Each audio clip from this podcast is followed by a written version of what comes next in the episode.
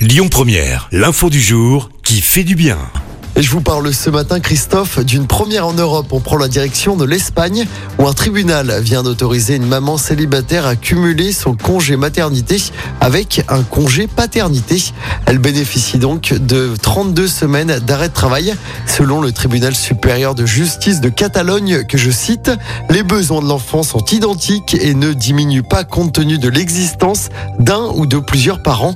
Pour rappel, en Espagne, hein, le congé paternité dure 16 semaines depuis le 1er janvier 2021, durée équivalente à celui accordé aux mamans.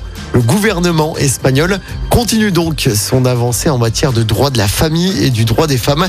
Il y a peu, le gouvernement avait notamment instauré un congé menstruel. Écoutez votre radio Lyon Première en direct sur l'application Lyon Première, lyonpremière.fr et bien sûr à Lyon sur 90.2 FM et en DAB+. Lyon